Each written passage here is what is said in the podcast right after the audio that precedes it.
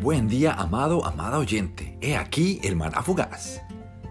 Espero recuerdes dónde quedamos, pero si no es así, yo te lo recordaré. Cerramos leyendo versos 12 al 20 de Ezequiel 33. Creo que has de estar preguntando si el maná fugaz es solo acerca de Ezequiel 33. Pues puedes descansar porque no es así. Iniciamos con este pasaje, pero el objetivo a largo plazo es poder conocer más de la palabra de Dios juntos. Espero aceptes este espacio como ayuda y ánimo en conocer más de las escrituras y así estrechar tu relación con Dios. Leeré nuevamente versos 12 al 20 y dicen, Hijo de hombre, da este mensaje a tu pueblo. La conducta recta de los justos no los salvará si se entregan al pecado, ni la mala conducta de los malvados los destruirá si se arrepienten y abandonan sus pecados. Cuando les digo a los justos que vivirán, pero después pecan y piensan que se salvarán por haber sido justos anteriormente, entonces no se tomará en cuenta ninguno de sus actos de justicia. Los destruiré por sus pecados. Y supongamos que les digo a unas personas malvadas que de cierto morirán, pero después abandonan sus pecados y hacen lo que es justo y recto. Por ejemplo, podrían devolverle la garantía a un deudor, restituir lo que habían robado y obedecer mis leyes que dan vida dejando de hacer lo malo. Si así lo hacen, entonces de cierto vivirán y no morirán no se sacará a relucir ninguno de sus pecados pasados, porque hicieron lo que es justo y recto, por eso ciertamente vivirán. Tu pueblo dice, el Señor no hace lo correcto.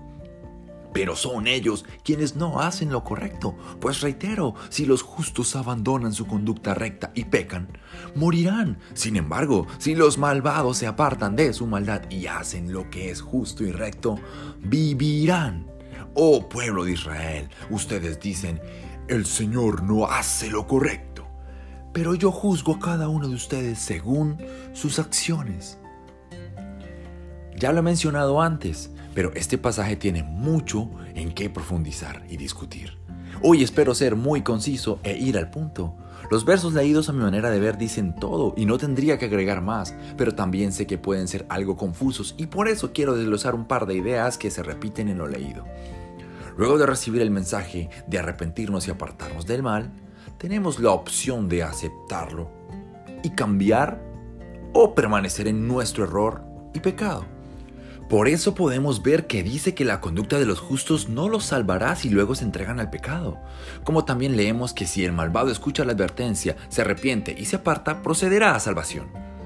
Con eso refuerzo lo dicho en un episodio anterior, que la salvación no es resultado de que las buenas acciones sean más pesadas que las malas, ya que el justo de casi toda su vida, que se entrega al pecado al final de la vida, según lo leído, se perderá, y el malvado de toda la vida que se arrepiente, al final de ella, se salvará.